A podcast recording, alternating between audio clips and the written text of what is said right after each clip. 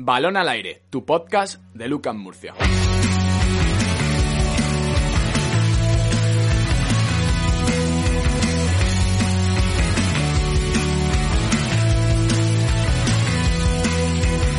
Mi corazón late al 100%, el palacio va a estallar. En Murcia existe un sentimiento, por tus venas correrá. Cada partido, nuestro grito va a sonar en la grada y más allá.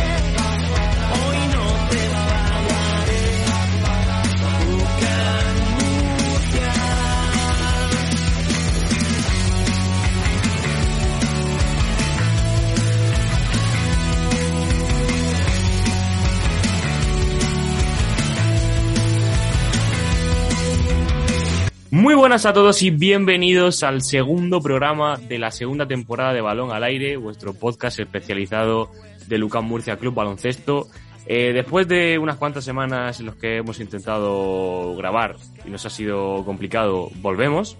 Y volvemos para un poco hablar de la situación actual del equipo, que en, esos, en estos últimos tres partidos han pasado cosas. Hemos tenido una montaña rusa de emociones, por lo menos para los que lo viven más, más que otros. Y por supuesto, para, para comentar aquí, y de nuevo, la voz de la razón de este programa, Diego Gómez. ¿Qué tal? ¿Cómo estás?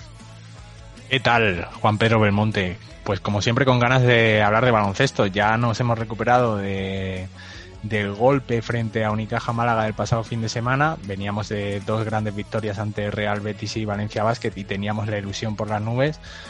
Y esa derrota ante los malagueños pues nos hizo volver a la tierra. Es verdad que hicimos un, un gran partido, que nos fuimos incluso con buen sabor de boca a pesar de haber dejado escapar el partido en los últimos instantes y pero eh, pues nos hubiera gustado comenzar la temporada con tres victorias y una derrota que hubiera sido el mejor inicio de la historia del club solo en 2014 con Diego Campo en el banquillo eh, habíamos empezado el curso con, con tres victorias y una sola derrota en las primeras cuatro jornadas de Liga ACB. Bueno, vamos a comentar un poquito el resultado de este partido, que fue de 79-84 para el equipo de Fotis Katsikaris. Como ya has dicho, Diego, veníamos de, de, bueno, una victoria que se tenía que conseguir contra Betis en el Palacio. Y luego el gran bombazo, por decirlo de alguna manera, que fue ganarle al Valencia en la Fonteta, lo cual... Bueno, bombazo. Eh, también los jugadores... Bueno, veníamos de... Peñarroya tenía muchas bajas y hicimos nuestro partido y supimos aprovechar nuestra baza física y de mayor profundidad de banquillo y le ganamos con, con talento, con fondo de armario y ante un equipo que estaba muy mermado. Pero bueno, siempre Bueno, ganar en Valencia es anímicamente- complicadísimo. Sí. Anímicamente fue, fue una gran victoria y sobre todo porque la primera parte los jugadores jóvenes de Valencia nos estaban dando un repaso tremendo. Eh, Josep Puerto, que ha empezado como una moto, nos estaba dando un clinic y luego pues recuperamos y conseguimos nos ponernos por delante y luego mantener la ventaja tan importante en los últimos minutos. Y 60 puntos anotamos en la segunda mitad. Ahí está, 60 puntos. Después de, de esa victoria, pues parecía que, que el partido contra Unicaja en casa, pues no se nos podía escapar, que veníamos como cohetes y era el momento de dar un golpe sobre la mesa.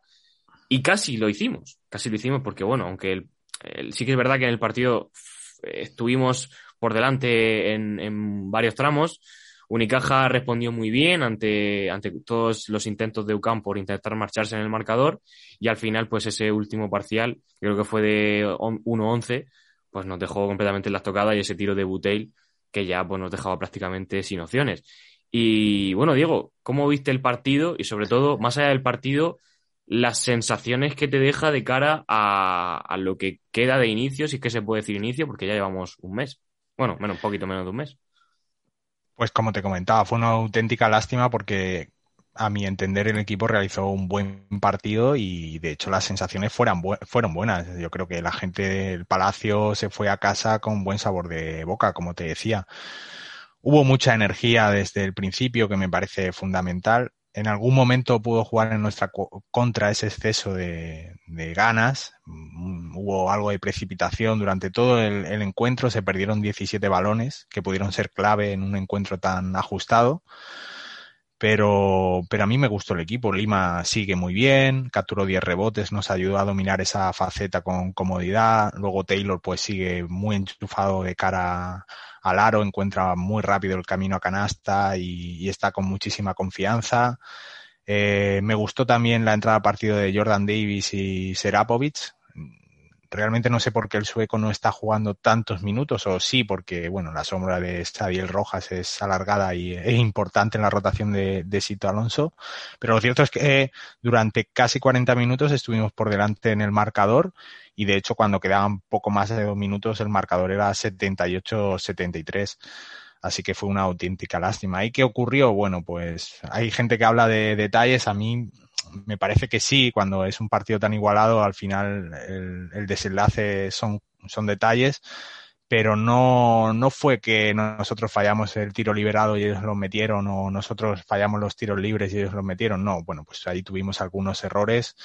Eh, y ellos también supieron jugar y sacar a relucir su talento. Me gustó en Sosa porque consiguió por fin en ese tramo final intimidar las penetraciones de Davis o sobre todo de Taylor, que era el que estaba en pista en ese momento.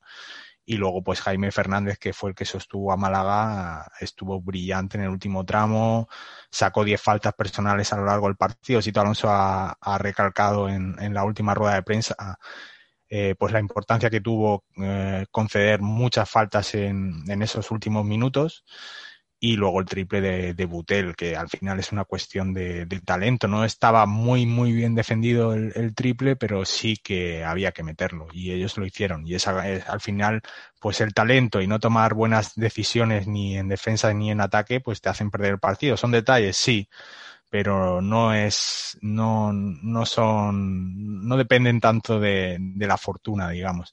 Y luego, pues, creo que, que, esas precipitaciones y a la hora de dar pausa a las últimas posesiones cuando estábamos por delante del marcador, creo que todos echamos un poco de menos a Tomás Bellas.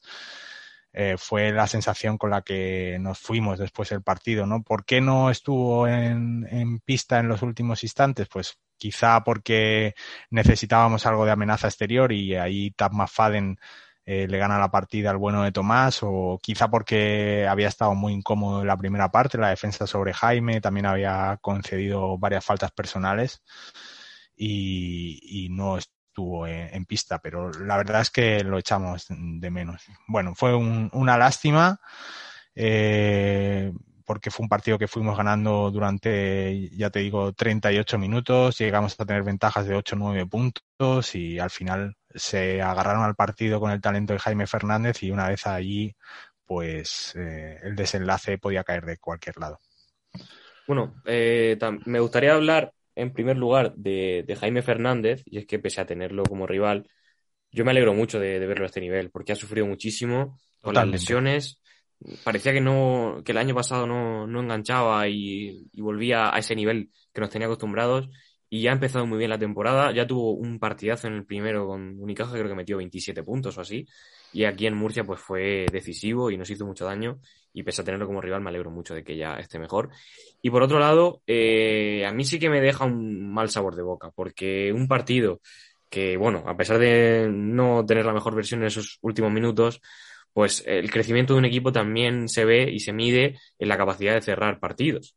Y creo que este, este problema sigue contagiándose un poco con respecto al año pasado, que no es mayor, no en esa medida, porque evidentemente este equipo es, ha, madurado, eh, ya se conocen más, pero bueno, un partido en casa que, en el que vas por delante en el tercer cuarto y que tienes la opción de, como ya has dicho, tener el, el mejor inicio histórico en ACB, a mí me sigue dejando pequeñas dudas, pequeñas, pero sí que tengo confianza ciega en este equipo. Creo que estos casos, si se dan, van a ser contra equipos como Unicaja, evidentemente, que, son muy peligrosos. Y yo sigo confiando, yo sigo manteniendo la apuesta que hice en el primer programa.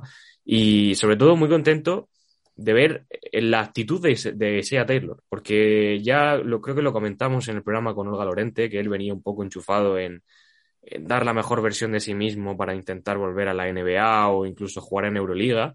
Y creo que estamos viendo a un jugador que, pese a que en su interior puede tener ese objetivo, está dando una cara, digamos, por lo menos a, lo que se ve hacia sus compañeros y hacia el público, muy distinta, ¿no? Y, sobre todo tiene un hambre mm, tremenda por, por mejorar, por, por, dar lo máximo en el equipo y el poder estar arriba y ganar algo. Yo creo que el mayor ejemplo es esa jugada en la que coloca el tapón y, luego acaba, eh, de, de, querer, de, querer, de querer ganar, de tener hambre y de tener sangre, que muchas veces pues estos jugadores suelen faltar un poquito en ese aspecto mirándose al ombligo. Y creo que en este caso el inicio de Taylor a mí por lo menos me hace estar ilusionado. Es de esos jugadores que, verdad, en pretemporada no apuntaban tanto, parecía que se los iba a tomar con más calma, pero en cuanto ha comenzado la competición oficial, bueno, es un auténtico cohete. En Valencia también estuvo colosal. Me gusta, me gusta muchísimo. Lo demás coincido contigo en casi todo, lo de Jaime Fernández sobre todo, porque mm, me parece que es un jugador con muchísimo talento y que no había tenido suerte con las lesiones en, en los últimos dos años y da gusto verlo a este nivel. Es carne de cañón de selección y bueno, pues está segundo en la clasificación de valoración de la liga, segundo en la anotación, promedia más de 22 créditos de, valoración, bueno, pues, y además la sensación de que lidera al equipo y que todo pasa por sus manos, está rapidísimo. Casi Caris comentaba en rueda de prensa que ha trabajado mucho el verano, en verano y que está más rápido y la verdad es que se le nota. En lo que discrepo un poco contigo es en lo de cerrar partidos. Es verdad que es un mal endémico de, del equipo en los últimos años, pero yo creo que el año pasado con la llegada de Bella se corrigió mucho eso. Y la prueba son pues los, los últimos encuentros de la última temporada y, por ejemplo, el de Valencia hace, hace dos semanas.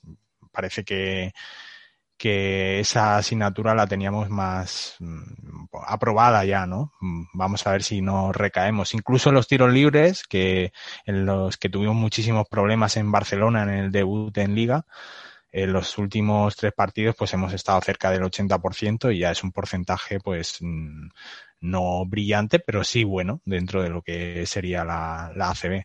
Así que espero que, que, en próximos partidos igualados sí que consigamos llevarnos el, el, gato al agua. Vamos a ver si tomamos mejores decisiones y si estamos un poco más acertados. Bueno, tenemos este domingo la oportunidad de redimirnos un poco. Volvemos a jugar en casa, dos partidos consecutivos, y lo vamos a hacer contra Bilbao. Eh, vamos a repasarlo un poquito, ¿no? Vamos, es tiempo de previa. Electric and you're getting through. I'm so happy that I'm alive. Happy I'm alive at the same time as you. Cause you've got a higher power. Got me singing every second. Dancing every hour. Oh yeah, you've got a higher power. And you're really someone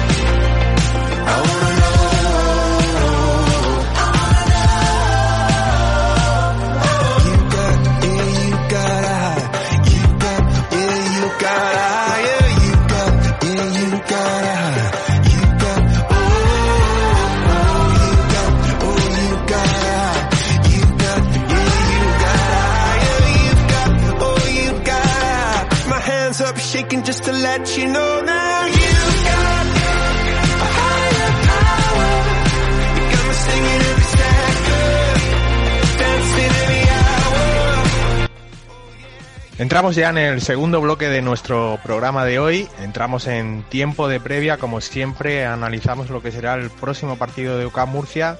En este caso, el que le va a enfrentar el domingo a Surne Bilbao Basket a partir de las doce y media. Y para ir recuperando costumbres, Juan Pedro, pues contamos con un compañero de Solo Basket, una de las páginas de referencia a nivel nacional en cuanto a baloncesto se refiere. Él es la persona que cubre a Bilbao Basket, por supuesto, Adrián Garita. ¿Qué tal estás? Hola, buenas. Buenas tardes. Nada, encantado de estar con vosotros. Adrián, muchas, eh, muchas gracias por haberte querido pasar por balón al aire. Y si quieres, vamos a empezar ya a hablar sobre, sobre Bilbao Basket y sobre el partido. Y es que, bueno, llegan tras eh, cosechar un inicio de, liga bastante complicado. Eh, el tema anímicamente y también en el tema deportivo, ¿cómo ves que llega el equipo a esta quinta jornada? Bueno, sí, no, como tú bien dices, llegan últimos, cuatro derrotas seguidas. Eh, la última derrota aún más dolorosa, con la vuelta de público a Merivilla. Perdieron por 68-84 contra el Fútbol Club Barcelona. Y pues, como tú bien has comentado, cuatro derrotas seguidas, Juventud, Zaragoza, Tenerife, Barcelona. Y parece ser que, bueno, la revolución en verano de los fichajes y fichajes, pues no ha servido por ahora, de momento, para cambiar un rumbo que ya, ya empezó mal el año pasado. Precisamente de eso te queríamos hablar, de las nuevas incorporaciones. Habéis perdido este verano a jugadores importantes como Balvin o Brown. ¿Qué te parecen los Delgado, Gudelock o incluso el propio Rafa Luz, que el año pasado estuvo en, Murcia? Bueno, sí, siete fichajes, ha habido reconstrucción, como le llamarían aquí en la NBA. Y bueno, se cambiaron, bueno, fichajes interesantes como Rafa Luz, como Guitis Masiulis, como Alejandro Galán. Pero bueno, los focos estaban puestos sobre todo en Andrew Gudelock, eh, Ángel Delgado y Jeff Whitty. Eh, bueno, lo más difícil para cubrir estaba claro que era Andre Balvin, ¿no? Y se ha apostado por, digamos, diversificar el dinero y fichar dos cinco, entre comillas, de garantías. Playa Ángel Delgado, bueno, de momento, una de las sensaciones del equipo, casi 10 puntos por partido con 6 rebotes. Mientras que de momento, Jeff Whitty parece no acabar de arrancar. Terminó la temporada pasada eh, en Corea jugando pues bastante, bastante flojo y luego justo le pilló también aquí el COVID para llegar. Ahora sí estaba lo que se adaptando al equipo, pero una fractura de la nariz hace ya semana y media le, le, apartaron de las canchas, faltó en el partido del Barcelona. Y bueno, hace tres días salió la noticia de que le habían fabricado ya la máscara y hoy mismo ya ha, comentado que es, es, incógnita por el partido, pero que pinta que aquí estará. Bueno, Adrián, eh, Bilbao venía de hace dos años a hacer una temporada espectacular, justo después del retorno de, de Aleboro, metiéndose en Copa y disputando la fase final. Y el año pasado tuviste muchos problemas, hasta esa última jornada no aseguraste la salvación.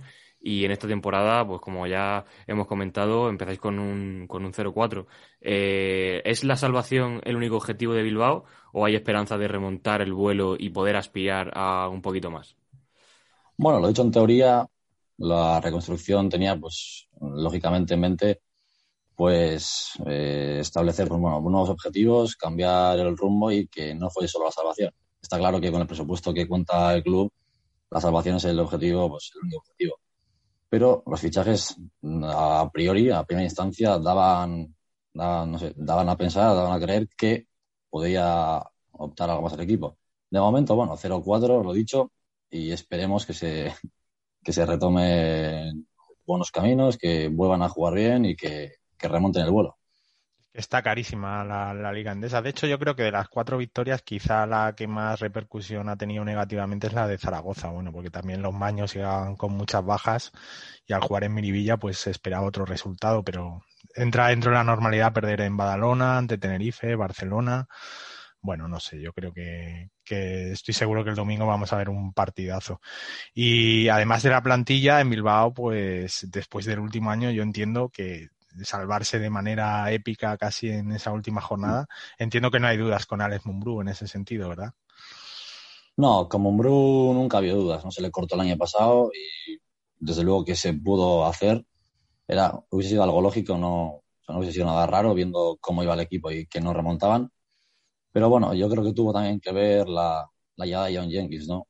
Tuvo un papel importantísimo. Ahora, en teoría, el sustituto yo, Andrew Woodlock, tenía que hacer ese papel, pero bueno, nunca se pusieron en Bilbao ni como jugador ni como entrenador, así que de momento la confianza yo creo que es plena.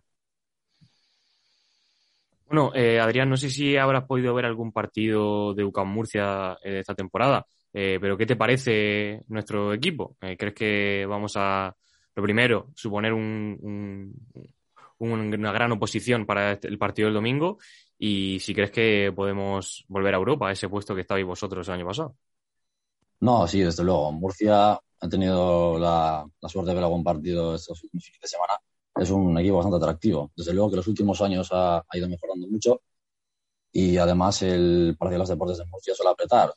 Ganar en Murcia siempre es difícil y bueno, en cuanto a plantilla, pues Isaiah Taylor, por ejemplo, casi 19 puntos por partido, está, está tope, está un fire, como diríamos. Y bueno, luego hay jugadores muy interesantes como James Webb, como Serapowicz, como McFadden. Así que la plantilla, desde luego, que, es perfecta. Entonces, ¿cuál es tu pronóstico para el partido del domingo? Ah, si intentamos mojarnos, no voy a tirar hacia casa, la verdad. ¿No? Yo creo que la victoria se queda en Murcia y yo creo que por 10-12 puntos, tranquilamente. Lo dicho, Murcia pierda mucho, Bilbao no está en su mejor momento y la verdad que sí, yo veo clara la victoria de Murcia. Además que Bilbao, un factor que va a ser muy importante para el partido, es que lo que es defender, de momento no, no están muy aplicados en ello. Han encajado 85, 100, 89, 84 puntos y sin defender no, no puedes ganar en esta liga. Bueno, los dos equipos llegan no en el mejor momento posible, ya que yo creo que UCAM tenía esperanzas en conseguir la victoria contra Unicaja del pasado fin de semana. Y creo que vamos a tener un partido muy entretenido de dos equipos que van a luchar y nos van a dar un gran espectáculo. Eh, Adrián, tenemos que apartar el encuentro del domingo porque esta semana hemos tenido pues una noticia eh, trascendental en el mundo del baloncesto y es que Pau Gasol pues ha anunciado su retirada. Queríamos hablar también un poco contigo sobre esto porque queríamos introducir el tema en el programa y nos gustaría preguntarte cuál es eh, el mejor recuerdo que tienes de su carrera. Bueno, teniendo en cuenta que también soy seguidor de los Lakers, aparte de la selección española, podríamos destacar muchos momentos, ¿no? Los anillos y demás, pero bueno, sin duda alguna me quedaría en el, el Eurobasket de 2015, ese 17 de septiembre en la ciudad francesa de Lille, cuando Pau Gasol metió 40 puntos y ganamos a Francia en la prórroga. Ese la verdad que diría que es el momentazo de su carrera. Se me ponen los pelos de punta de acordarme. Juan Pedro, bueno, para, para eh, ti, te, ¿cuál- te iba a preguntar a ti, Diego, pero si me preguntas a mí, Ah, pues me he adelantado. ¿Cuál, cuál es para ti? Luego te digo el mío. Pues para mí, eh, lo que más recuerdo de Pau, pese a que nos ha dado tanto y, y nos ha hecho soñar mucho con la selección española, eh, con los momentos con los que me quedo son con los de aquellas últimas temporadas en Memphis y las primeras en Lakers, que es cuando yo empecé más a seguir el baloncesto y sobre todo la posibilidad que nos abrió a, a la, gente de España de poder ver la NBA, porque si no es por él, pues el número de retransmisiones y demás y la cobertura que se le daba en los, programas deportivos, pues no, no hubiera crecido de la manera que ha crecido y lo que tenemos hoy en día. Y yo creo que lo que más recuerdo son esos, esos últimos años en Memphis, de esas temporadas de 20 puntos, 10 rebotes, la llegada a Lakers, incluso antes de ganar el anillo, la ilusión que había por la posibilidad de que un español ganara el anillo. Yo creo que eso es el recuerdo con el que yo me quedo de Pau. Pues a mí me pasa algo parecido porque, bueno, yo creo que la felicidad de, los momentos con la selección, el, mundial o las finales olímpicas, incluso el bronce en Brasil, pues, o bueno, la, la actuación en Francia, que como decía Adrián, son brutales. Pues tengo ese recuerdo del primer año de Pau en Memphis como, bueno, pues un antes y un después de vivirlo casi todas las noches y el partido lo, retransmitían, lo, lo veía, si no lo seguía por estadísticas en la página de NBA, pero fue como por primera vez tener a un jugador referente en, en la NBA, era algo increíble para la gente de mi generación. Ya el hecho de que Fernando Martín hubiera estado en, allí en Portland nos parecía algo increíble, pues eh, Pau fue un paso adelante increíble. Y recuerdo aquellas noches con mucho cariño y con muchísima ilusión. Lo, y eso que no sabíamos todavía lo que, lo que, que venía por detrás, que iba a ser increíble, un- una historia tremenda. Así que Bueno, Diego, me, me quedo con ese primer año. Para la gente de, de tu generación, digamos que fue un paso adelante tremendo, supongo, en, el, en cuanto al baloncesto español se refiere, pero para muchos otros, como por ejemplo en mi caso, eh, ya desde pequeños nos convirtió en, en un país de baloncesto de alguna manera, a pesar del, del dominio que siempre ha tenido el fútbol. Pero para mí, desde pequeño, lo que siempre recuerdo es baloncesto, es a Pau y es la, la NBA y la selección española. Sí, además fíjate que hasta 2010 que no se consigue el Mundial de Fútbol o 2008 la Eurocopa, pues parecía que la selección de baloncesto era nuestra, nuestra gran abanderada por el mundo, ¿no? En deportes de, de equipo. Hubieron unos años ahí en los que la NBA, ¿no? Era nuestra, nuestra marca. Bueno, Adrián, pues si te parece, vamos a, a volver de nuevo a, a esta rivalidad Mm. UCAM Murcia Bilbao Basket. Y bueno, no sé si habrás escuchado algún programa nuestro, pero solemos hacer un pequeño test, un pequeño juego. Son seis preguntas. ¿Te animas? Venga, adelante. Y mucho cuidado que aquí podemos preguntar sobre cualquier cosa, nos podemos ir muy atrás, ¿vale? Ojo, a ver, a ver, a ver. Vale, vamos a empezar con 2007, ¿vale? A ver, a ver qué tal va la memoria. El CB Murcia, entonces denominado Polaris Wall, venció al Bilbao Basket sobre la bocina con una de las canastas más recordadas de la CB. De hecho, si seguís eh, a las cuentas de ACB por redes sociales, habréis visto esta semana que pues, se ha recordado especialmente, porque se han cumplido 14 años. Eh, ¿Recuerdas qué jugador fue el que anotó la canasta? Me, me pillan atrás, me atrás. No, no sé ya. baloncesto, Vale, pues te vamos a dar, te vamos a dar tres opciones, ¿vale? Para que te la juegues. para Vale, por vale, lo vale, menos vale. tengas más opciones. Eh, Stefan Risacher. Jimmy Hunter o Anton Gabel. Vale, vale. Jimmy Hunter. Ahí está, Jimmy Hunter. Empezamos acertando. Esa canasta tremenda por detrás del tablero en un palmeo. Sí, es que la Eh, tenía, la tenía vista de Instagram Sí. del otro día y digo, yo no me acuerdo del nombre. Es que durante muchos años ha sido eh, la, la jugada más vista en, en lo que es la cuenta de YouTube de, de ACB, porque bueno, eh, es que es una pasada, como la coge en el aire y la tira por detrás del tablero sobre la bocina y entra limpia. Sí, encima Bueno, de- ¿recuerdas que, Sí, sí, Sí, dime, nada, dime. te decía que encima después de dos tapones. Claro. Y esta, si la has visto esta semana, me la vas a saber responder. No te, no te voy a dar pistas ni opciones. ¿Recuerdas que el jugador de Bilbao intentó taponar ese último tiro de Jimmy Hunter? Te diría que Frederick Bass. Correcto. Ahí está. Esta- Es que además de tablero estaba Frederick Bass, ni, ni más ni menos. Sí, la verdad es que esta pregunta venía bien porque no solo coincide que nos enfrentamos eh, esta semana, sino que encima pues se cumplen 14 años de, de esta jugada. Vamos a una pregunta clásica de tiempo de previa. ¿Cuál de estos jugadores con pasado en Bilbao no jugaron nunca en el CB Murcia barra UCAM Murcia barra cualquier denominación que tuvieran? Vale. Vamos con las opciones. Juan Eduardo Piñero, Josh Fisher, Clevin Hanna, Dejan Todorovic o Jordi Grimau. Jordi Grimau. Bravo, a la primera. Os he intentado pillar ahí con Juan Eduardo Piñero, que estoy seguro que ninguno de los dos lo conocéis, pero bien, ha salido bien ahí. Adrián. Jugó su hermano, Roger Grimao. Sí, en por eso, por eso decía, digo yo. Por Pero. Jordi. Bien, y, y Juan Eduardo Piñero pues fue un, un escolta de los 90 que estuvo dos años en Caja Bilbao. Bueno, no es Mm. Bilbao Basket, pero... Sí. Y al, y al año siguiente recaló en, en Murcia con José María Olear y hizo una temporada increíble. Era un especialista desde el perímetro. Bueno, Venga, Adrián, eh, seguimos. Diego, que Grimau sigue jugando todavía, ¿eh? ¿Jordi? ¿Sigue Jordi jugando? Sigue jugando, creo, ¿no? Está en, en, en EVA, ¿no? Yo En, le en perdí Ibiza. la pista. Le perdí la pista hace tiempo. Está, está en Ibiza jugando todavía, en la Liga EVA, porque además, bueno, en el club en el que yo trabajo hemos hecho un fichaje de un jugador de, de ese club y estaban jugando con Jordi Grimau, así que cuidado porque todavía tiene baloncesto. Bueno, Bien, es, como dato curioso, ahí va. es increíble. Hay que pensar de vez en cuando en una retirada digna como, como Pau Gasol. Venga, Adrián. Aquí te la juegas, ¿eh? Aquí Vamos allá, vamos a por ti. El jugador de la historia que más partidos ha disputado con la camiseta de CB Murcia en Liga Andesa es, y te doy tres opciones aquí. sí. Vale, vamos. No, te doy más, te doy cuatro, para liarte un poco más. Ok. Nemanja Radovic, Pedro Robles, Sadiel Rojas o Augusto Lima. Es- Esta es dura, ¿eh? Ahí hay que tirar de números.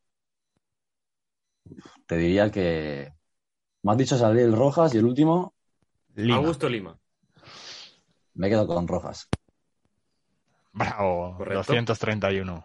231 partidos en, en Liga Endesa con, con CB Murcia. Tenemos a Xavi Sánchez, que es un clásico del club, que sumando los partidos de Liga LEF estaría por delante, pero solo en ACB Sadiel Rojas. Bien. Yo no sé Bueno, en Bilbao cómo, es- si le tenéis cariño al bueno de Sadi, no, no sé muy Queremos bien saber un poco, testear hubo cómo está el algún- ambiente allí con Sadi. Claro, hubo algún incidente con, Sí. con Mumbrú hace unos Sí. años, Sí. no sé. Sí, sí. Eso sí iba a comentar, sí, que como un Blue hay algún codazo de más. Bueno, no sé cómo caerán los otros equipos. En Bilbao, no sé, que yo sepa, no es que se le tenga ahí manía ni mucho menos, pero tampoco ha caído nunca bien. A mí personalmente me gusta como jugador porque es muy guerrero. Pero vamos, tampoco no hay ningún problema, vaya. ¿Y tú crees que la fama de jugador duro es merecida o no? No, sí, sí, jugador duro, sí, desde luego. que jugador duro. Bueno, Adrián, vamos con otra pregunta de trivial total. Eh, y es que jugáis este domingo en el Palacio de los Deportes de Murcia. Y aquí la pregunta está en que adivines en qué año logró Bilbao Basket su primer triunfo en ACB en el Palacio de los Deportes de Murcia. Tienes tres opciones. Ujú. La 2016-2017, la 2005-2006 o la 2009-2010. Esta, esta está más complicada ya, ¿eh? Te diría la segunda opción. Dos- 2005-2006. Sí. Ay, incorrecto, no, no es esa. Ah, error, error. Es la, la tercera, la 2009-2010, que fue un 75-80 para Bilbao Basket con Mumbrú como jugador y con Chupi Orreta también en el banquillo. Sí. Exacto. Y luego el año pasado también ganasteis con llegamos a la prórroga, fue un partidazo. Bueno, Sí. un partido emocionante, partidazo no tanto porque fue un marcador muy bajo y con muchos errores y al final Asep Butel como esta semana con Unicaja nos, nos ganó el partido. Sí, lo Así recuerdo, lo recuerdo. Sí, sí. Es fácil esa recordar. Sí, desde luego. Vale, pues vamos ya al bloque final. Las Este últimas es el dos importante. preguntas. Este Este, es es el más importante. A ver, a ver. Preguntas relacionadas con la gastronomía. Bueno, Tú, como buen vasco, seguro que, que estás bien, bien puesto en el asunto. ¿Has venido, ¿Has venido alguna vez a Murcia de visita? que va, no he tenido, no del placer. Vale, pues si vienes de visita a Murcia a ver a tu equipo, después del partido, en un horario tan apetecible como el de este domingo, doce y media, ¿cómo pedirías el pulpo en un bar de nuestra ciudad? Cuidado Te con doy esto que tres es muy opciones. delicado, ¿eh? Es muy Vale, delicado. Te doy tres opciones. A la brasa, a feira o al horno. La segunda la descarto completamente, no sé si me estoy tirando aquí un buen triple. Así que, va, me quedo con la, con la tercera opción. Correcto. Muy bien, muy bien, muy bien. Pulpo muy al bien. horno en Murcia es algo maravilloso. Te, te recomiendo que si vienes aquí no dejes de probarlo porque la gente que viene de fuera se sorprende porque está al nivel de, de ese pulpo a feria en, Ga- en Galicia o un poco más allá. Lo que pasa es que no tiene tanto nombre, no sabemos por qué. Bueno, Adrián, y, y la última. ¿Con qué bebida allá. acompañaría ese pulpito al horno? ¿Podrías decirnos alguna marca en cuestión de bebida? Bueno, de Bueno, bebida. A ver, como Este- maridaje, yo no soy, no soy de alcohol, entonces te, diría, te, te pondría directamente un Aquarius. Sería, sería una aberración, ¿no? Sí, Bueno, eh, como respuesta eh, está bastante bien, ¿no? Pero no era Sí. precisamente lo que estábamos buscando, ¿verdad, Diego? No, una bebida isotónica siempre viene bien. Yo también, yo soy de muy poco alcohol en realidad, por mucha, mucha cachondeo que nos llevemos en el programa con todo esto. Pero no, al pulpo al horno no le pega a la bebida isotónica, ¿no? Yo creo que un- una cerveza o bien fría, ¿no? Sí. Bueno, sí, eso tampoco está mal. Marca, ¿sabes cuál es la marca de Murcia? Marca murciana, De cerveza. la verdad que no. Pues no te la vamos a decir ni nos la vas a decir porque seguimos enfadados con, con el patrocinador de UCAM Murcia. No patrocina balón al aire y hasta que no lo consigamos vamos a dejar de... Estamos en huelga, no vamos a Seguimos con nuestra campaña de buscar que nos patrocinen. Correcto, luego fuera de antena te, te decimos cuál es. Eso. Bueno, Adrián, eh, muchísimas gracias por haberte querido pasar para esta previa del partido. Eh, te deseamos muchísima suerte a partir del lunes, por supuesto. Y, y ojalá que, que la situación mejore en Bilbao y que no tengáis que sufrir como pasó el año pasado para conseguir esa permanencia. Exacto, que volváis el año que viene a Bilbao y vengas de visita con el equipo y nos tomamos ese pulpo. Ahí está. Nada, pues perfecto. Muchas gracias a todos por invitarme y nada, cuando queráis estoy disponible. Un abrazo. Venga, Agur.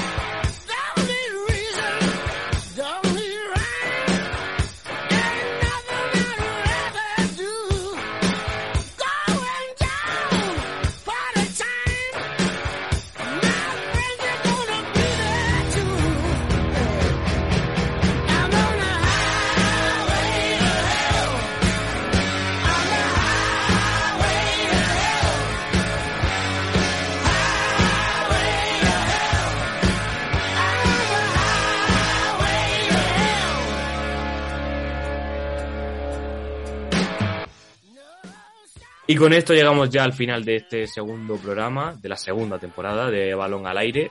Ojalá que nos vaya todo bien el domingo y podamos eh, pues quitarnos el mal sabor de boca del fin de semana pasado y volver a ganar en casa. Sí, porque mmm, comentábamos al inicio del programa que hubiera supuesto el mejor inicio de UCAM Murcia o del Club Baloncesto Murcia en ACB esa victoria ante Unicaja. Bueno, pues lo bueno es que este deporte te da una oportunidad y a los pocos días puedes volver a igualar ese récord. En este caso no solo sería con, con, las tres victorias y dos derrotas de 2014, también se consiguió ese récord la pasada temporada. Vamos a ver si lo igualamos y que no se tuerce después eh, la trayectoria del equipo con problemas externos a la pista, con la salud, con las lesiones y demás. Nosotros vamos a contarlo con más ganas todavía. Eh, Juan Pedro, hemos estado eh, en stand-by una semana, pero a partir de la que viene vamos a volver aquí a balón al aire con sorpresas y con muchas novedades. Así es, ya lo comentamos al final del primer programa que probablemente al siguiente pues no, no iríamos a grabar y a la siguiente también nos encontramos dificultades para, para poder sacar el programa adelante, pero ya prometemos sí o sí volver cada semana por lo menos y si alguna vez faltamos pues será de manera eh, muy muy extraña. Yo espero que vamos a intentar mantener una regularidad para volver a, a, estar ahí con vosotros cada semana. Y sobre todo prometemos que vamos a traer a invitados top. Yo creo que top. Vamos. Te tomo nota eh Juan Pedro tú eres el, el productor de, de Así este es. programa y, y bueno, y, y también eh, voy a lanzar aquí un, bueno, un poco buscando la participación vuestra. Si queréis que suene alguna canción en el programa, estamos abiertos completamente a sugerencias, así que nos podéis escribir a nuestro Twitter, tanto el de Diego como el mío, y ahí pues eh, os escucharemos. Venga, pues yo luego te voy a hacer una petición por Twitter. Juan Pedro, Muy bien. Para el siguiente Podemos, programa. podemos incluso eh, poner un hashtag. ¿Qué te parece? Para hacerlo Venga. un poquito más, para ordenarlo todo. Venga. Vale, pues vamos, iremos con ello. Así que la semana Luego, que viene. luego me tiras la caña, segunda. que te voy a mandar mi, mi preferencia musical de la semana. Ahí estamos. Y la tuya, y espero que la de muchos también, todos los que queréis animar, eh, pondremos las canciones que nos pidáis. Y nada, nos escuchamos la próxima semana, ahora sí. Balón al aire, tu podcast de Lucas Murcia.